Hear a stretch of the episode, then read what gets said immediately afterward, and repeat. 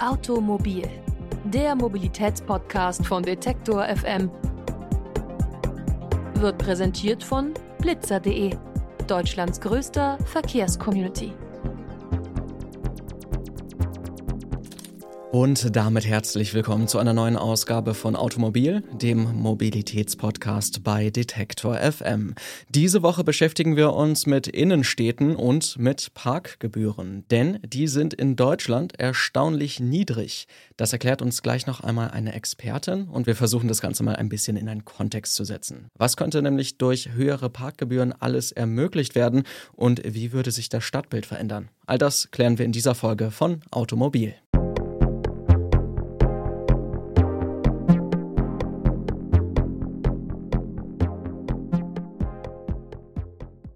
Innenstädte sind Orte, an denen viele Verkehrsmittel aufeinandertreffen. Fahrräder, E-Scooter, dazwischen Fußgänger und natürlich auch jede Menge Autos. Und gerade die Autos nehmen eine Menge Platz ein. Es gibt neben den klassischen Parkhäusern auch an den Straßen nämlich eine Menge Stellplätze. Diese sind oft auch in starker Nutzung, ein Grund dafür, die Parkgebühren sind hierzulande erstaunlich niedrig. Martina Hertel arbeitet als wissenschaftliche Mitarbeiterin am Deutschen Institut für Urbanistik im Forschungsbereich Mobilität. Sie gibt uns einen Vergleich zwischen den Parkgebühren in Deutschland und einem direkten Nachbarland. In Deutschland sind sie extrem niedrig, insbesondere was den Vergleich zu unseren direkten Nachbarn in den Niederlanden angeht. Dort werden in Amsterdam beispielsweise bis zu 7,50 Euro die Stunde aufgerufen. Auch Rotterdam hat relativ hohe Parkgebühren. Dort ist die Strategie, dass man will, dass im, nicht im öffentlichen Raum geparkt wird, sondern in, auf privaten Stellflächen oder eben in Parkhäusern. Und das probiert man über die Parkgebühren zu steuern. Also tatsächlich eine Menge Autos mehr, die sich hier im Stadtverkehr aufhalten. Und dieses Parkverhalten hat dann auch Auswirkungen auf andere Verkehrsteilnehmende, wie Martina Hertel erläutert. Ja, die müssen sehen, wo sie bleiben. Also in der Regel ist es so, ähm, dass der Fußverkehr und der Radverkehr am meisten darunter leidet, dass er zu wenig Platz hat.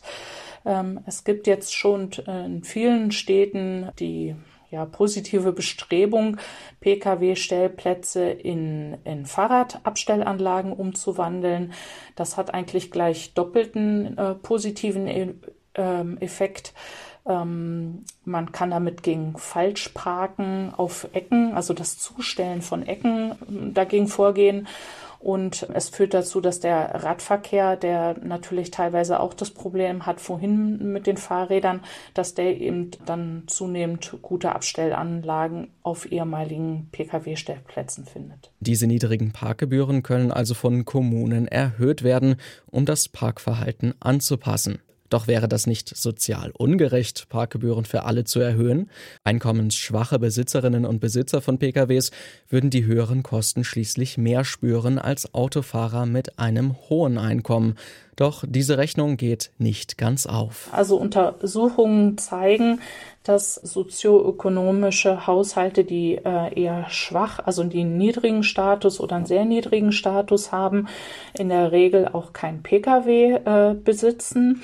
Das heißt, dieser Aufschrei, der kommt dann doch eher ähm, aus der gut gestellten Mittelschicht. Dazu kommt, dass äh, Parkgebühren im Verhältnis zu den Kosten, die ein Pkw ansonsten hervorruft, ja marginal sind. Während die Fahrtkosten für den ÖPNV kontinuierlich gestiegen sind, sind Parkgebühren in Städten wie zum Beispiel München seit fast zwei Jahrzehnten unverändert geblieben. Dazu kommt als weiteres Argument für eine Anpassung der Gebühren, Parken ist gegenüber anderer Raumnutzung deutlich günstiger. Das gilt vor allem auch für sogenannte Anwohnerparken, wo Anliegerinnen für längere Zeit Parkberechtigungen erwerben.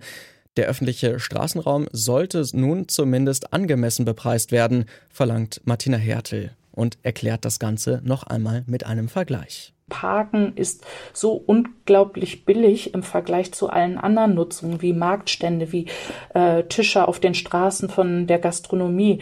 Parken ist halt das Billigste, was es gibt, auch im Verhältnis zu allgemeinen Mieten. Es ist deutlich äh, günstiger.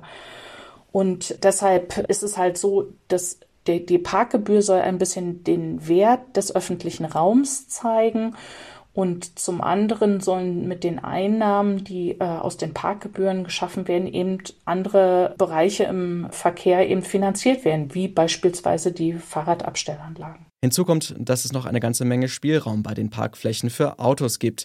So schauen derzeit viele Autofahrende fast automatisch nach einem Stellplatz in den Straßen. Doch Parkhäuser gibt es eigentlich eine ganze Menge und von denen sind bei weitem nicht alle ausgelastet. Es führt dazu, dass Parkhäuser, die in vielen, vielen gerade westdeutschen Städten vorhanden sind, dass die oftmals bis zu nur bis zu 50 Prozent ausgelastet sind, also deutlich unter der Kapazität bleiben, die sie eigentlich hätten. Ja, und äh, dieses mit dem Auto in die Stadt fahren und dort im öffentlichen Straßenraum äh, parken prägt halt dann auch das Bild unserer Straßenräume. Doch wie müssen wir uns das jetzt vorstellen, wenn die Parkgebühren tatsächlich erhöht werden? Was würde sich im Endeffekt im Straßenbild in deutschen Innenstädten verändern? Die Beispiele aus dem Ausland zeigen es so, dass selbst wenn es erhöhte Parkgebühren gibt, ähm, der Verkehr ja deshalb nicht äh, von heute auf morgen eingestellt wird oder zusammenbricht. Es führt eher dazu, ähm, dass Menschen, die dann mal einen Parkplatz suchen, auch in der Regel einen finden können. Ähm, und das sollte ja eigentlich Sinn und Zweck einer Parkraumbewirtschaftung sein, dass dort sozusagen ein gewisser Umschlag stattfindet, dass wenn ich mit dem Auto in die Stadt fahren will, dann dort auch einen Parkplatz finde. Laut Martina Hertel vom Institut für Urbanistik ist die Erhöhung von Parkgebühren in den meisten Bundesländern zudem gar kein Problem. Bis auf den Freistaat Bayern können Kommunen und Städte die Höhe der Gebühren für Kurzzeitparken ohne Probleme anpassen. Es gäbe also mehr Platz für Fahrräder und Fußgängerinnen und Fußgänger. Autos müssten dafür noch nicht einmal komplett aus den Innenstädten verschwinden, sondern lediglich woanders geparkt werden. Städte und Kommunen könnten mit den Mehreinnahmen durch die höheren Parkgebühren außerdem die weitere Verkehrswende in den Innenstädten finanzieren.